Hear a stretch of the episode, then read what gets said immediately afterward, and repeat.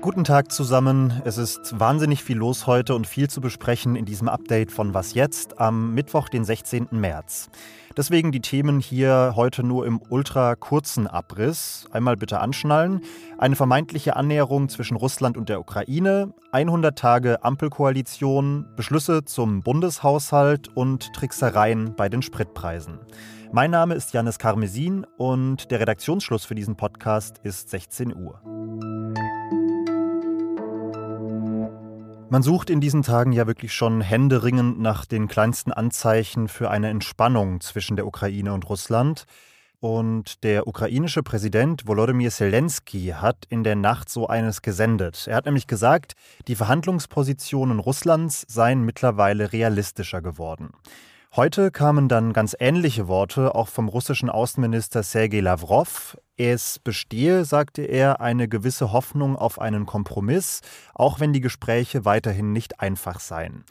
Wie könnte so ein Kompromiss genau aussehen? Die russische Seite sagt, die Ukraine habe vorgeschlagen, ein politisch neutrales Land zu bleiben, also auf eine NATO-Mitgliedschaft zu verzichten, aber dafür eine eigene Armee behalten zu dürfen. Die ukrainische Seite hat aber diese Behauptung, dass der Vorschlag von ihr gekommen sei, zurückgewiesen und betont, dass starke Sicherheitsgarantien, in welcher Form auch immer, für sie weiter wichtig seien. Das sind so oder so die Fragen für die Zukunft, für die Gegenwart, also für die akuten Kriegshandlungen. Fordert die Ukraine weiter Unterstützung der NATO-Staaten? Volodymyr Zelensky hat heute per Videoschalte vor dem US-Kongress gesprochen und erneut eine Flugverbotszone gefordert. In seiner Ansprache hat er die USA an Pearl Harbor im Zweiten Weltkrieg und an den 11. September 2001 erinnert und er hat gesagt, genau das, was die USA damals erlebt haben, erlebe sein Land seit drei Wochen jeden Tag. Russia has turned the Ukrainian sky into a source of death. Und verbunden mit dieser Analogie, die er da zieht zur amerikanischen Geschichte, brauche die Ukraine eben auch eine Flugverbotszone. Is this a lot to ask for to create a no-fly zone, zone over Ukraine to save people? Is this too much to ask? Dass die NATO-Staaten den Luftraum über der Ukraine tatsächlich militärisch sperren, ist aber Stand jetzt weiterhin unwahrscheinlich. Estland hat sich heute vor dem Beginn eines Treffens der NATO-Verteidigungsministerinnen und Minister zwar erneut dafür ausgesprochen, aber der Großteil der Mitgliedstaaten, darunter auch Deutschland, ist weiterhin dagegen. Denn, das nochmal zum Hintergrund, um ein Flugverbot für russische Flugzeuge durchzusetzen, müssten diese eben auch im Zweifelsfall abgeschossen werden, wenn sie sich nicht an das Verbot halten sollten. Und das wäre dann von Russland möglicherweise als offene Kriegshandlung zu verstehen, und könnte so die Sorge der Beginn eines Krieges zwischen der NATO und Russland sein. Das Thema ist umstritten, nicht nur politisch, sondern auch bei uns in der Redaktion. In den letzten Tagen sind verschiedene Meinungsartikel zum Thema erschienen. Ich werde Ihnen ein Pro und ein Contra mal in die Shownotes packen, damit Sie sich mit beiden Positionen nochmal in Ruhe befassen können. Seit genau 100 Tagen regiert in Deutschland mit der Ampel jetzt zum ersten Mal eine Dreierkoalition auf Bundesebene. Diese 100 Tage gelten im politischen Betrieb und auch im politischen Journalismus eigentlich als so eine Art Schonzeit, in der sich eine Regierung erstmal finden muss. Aber in dieser Legislaturperiode war für eine Schonzeit wirklich so gar keine Luft. Gehen wir nochmal durch. Da war am Anfang die Euphorie der ersten Tage. Wir wollen mehr Fortschritt wagen, so steht es ja im Koalitionsvertrag, der heute unterschrieben worden ist. Ein Aufbruch der die großen Herausforderungen dieses Jahrzehnts und weit darüber hinaus aufgreift. Dann war da diese kurze Phase, in der man geglaubt hat, sich jetzt wirklich mal endlich so richtig um die Klimakrise kümmern zu können. Das Tempo und die Konsequenz müssen zunehmen. Im Prinzip kann man über den groben Daumen sagen, wir müssen dreimal besser sein in allen Bereichen. Corona gibt es bekanntlich auch noch. Kein Thema, wo sich die Koalition so richtig einig war. Es ist auch darüber nachgedacht worden, ob also man da offiziell Tage betrachtet als Tage der Freiheit. Dem liegt einfach die Fehleinschätzung zugrunde dass die Omikron-Variante niemanden mehr wirklich tödlich gefährdet. Und dann kam mit dem Krieg in der Ukraine nochmal ein völlig neuer Faktor ins politische Leben dazu. Liebe Mitbürgerinnen und liebe Mitbürger, wir sind heute in einer anderen Welt aufgewacht. Wir erleben eine Zeitenwende. Ja, und jetzt stehen wir hier am 16. März 2022 und alles Politische steht irgendwie unter dem Eindruck dieses Krieges. Heute ist die Bundesregierung unter eben diesem Eindruck dann zu einer Kabinettsklausur zusammengekommen und das Kabinett hat entschieden, für das laufende Jahr nochmal zusätzliche Schulden aufzunehmen. Knapp 100 Milliarden Euro davon im regulären Haushalt. 100 Milliarden Euro sollen für das Sondervermögen Bundeswehr bereitgestellt werden. Und um die Folgen des Krieges zu kompensieren, soll bald nochmal ein Ergänzungsetat dazukommen. Der Bundesregierung ist wichtig, Stabilität zu sichern, Handlungsfähigkeit zu bewahren und äh, Wachstum zu stärken. Das zusätzliche Geld fließt vor allem in die Entlastung der Bürgerinnen. Empfänger von Sozialleistungen bekommen im Juli zum Beispiel eine Einmalzahlung von 100 Euro.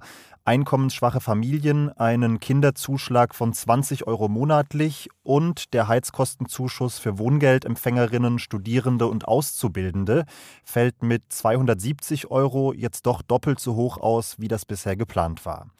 Außerdem sind diverse Steuerentlastungen geplant. Unter anderem lassen sich für dieses Jahr 1200 statt 1000 Euro für Werbungskosten von der Steuer absetzen. Noch keine Einigung gab es heute dagegen bei der Frage, wie genau Autofahrerinnen und Autofahrer wegen der stark gestiegenen Spritpreise entlastet werden sollen. Für diese Preissteigerung werden ja in erster Linie die durch den Krieg und die Wirtschaftssanktionen gegen Russland sehr hohen Ölpreise verantwortlich gemacht.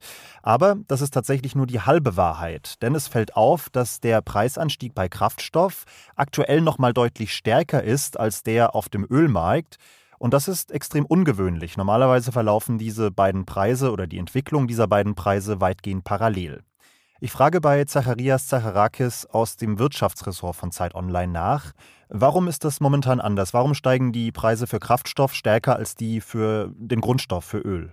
Das muss man ganz einfach beantworten, indem man sagt, dass die Gelegenheit einfach günstig ist für die Unternehmen im Moment, also vor allen Dingen für die Mineralölkonzerne und die Raffinerien die ja zu Ihnen gehören. Also äh, Sie haben die Preise an den Tankstellen schlicht und ergreifend viel höher getrieben, als das normalerweise üblich wäre. Also das gibt einfach der Rohölpreis im Moment nicht her. Die Kundinnen und Kunden an den Tankstellen nehmen das hin, weil sie äh, annehmen, dass es ja einfach eine Knappheit gibt auf dem Ölmarkt äh, durch den Krieg und ähm, haben bisher das nicht so richtig in Frage gestellt. Aber ja, diese Diskussion beginnt gerade.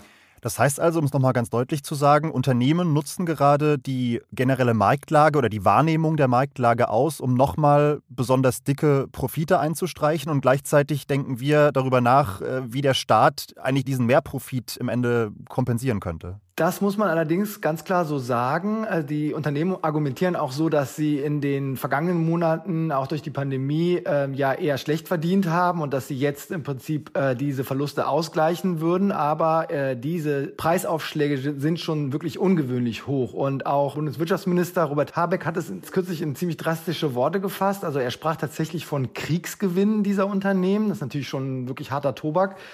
Und die Unternehmen hätten äh, sehr günstig Energie einfach eingekauft zuletzt, äh, sagte Habeck. Und da muss ich wirklich nochmal zitieren und äh, würden zu exorbitanten und wirklich nur durch den Krieg getriebenen Preisen jetzt verkaufen. Und äh, das ist schon wirklich bemerkenswert. Sogar so, dass der Mineralölverband äh, inzwischen selbst und offen einräumt, das zu tun. Also die sagen, ja, die Raffinerien ähm, verdienen momentan wirklich gutes Geld. Äh, insofern ist eigentlich die Sachlage relativ klar im Moment.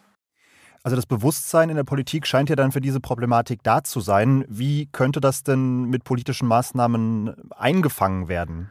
Ja, es wird einerseits diskutiert eben dieser Tankrabatt für die Autofahrerinnen und Autofahrer, die ja im Moment noch die hohen Preise zahlen an den Tankstellen. Aber die Frage ist dabei natürlich, ob man nicht den, äh, die Unternehmen und die Konzerne damit einfach alimentiert. Und deshalb ist inzwischen eine andere Forderung aufgekommen, nämlich ähm, über äh, eine spezielle Steuer, eine spezielle Abgabe äh, mit denen man die äh, Unternehmen einfach belastet und zur Kasse bittet für das, was sie da jetzt den Kunden und Kunden aufbürden. Und äh, dann könnte man mit diesem Geld natürlich zumindest für eine gewisse Zeit, also einen Tankrabatt oder wie auch immer, geartete Entlastung äh, für die Verbraucherinnen und Verbraucher schaffen. Das ist im Moment das Konstrukt, über das gesprochen wird, aber es ist noch alles relativ unklar, ob es denn auch so kommt. Alles klar, ich danke dir. Danke dir, Janis.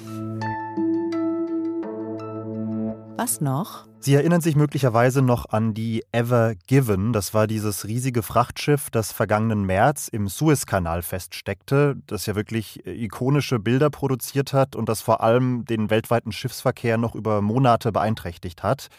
Das ist jetzt ziemlich genau ein Jahr her und jetzt ist tatsächlich ein Schwesterschiff der Ever Given aus derselben Reederei vor Baltimore auf Grund gelaufen. Und neben dieser Parallele zum letzten Jahr macht das vor allem der Name dieses Schiffs zu einer ziemlich kuriosen Anekdote.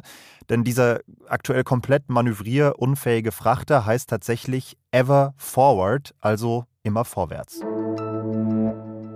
Und das war's mit dem Nachmittagsupdate von Was jetzt, dem Nachrichtenpodcast von Zeit Online für heute. Pia Rauschenberger macht morgen früh weiter und spricht unter anderem nochmal intensiver über die Verhandlungen zwischen Russland und der Ukraine und über die allgemeine Impfpflicht. Was jetzt at zeit.de ist unsere Mailadresse, falls Sie uns schreiben wollen. Ich bin raus, Janis Karmesin ist mein Name und ich sag bis bald. Und da muss ich wirklich nochmal zitieren. Ähm, und äh, zu Eck und also Mist, da müssen wir nochmal neu machen.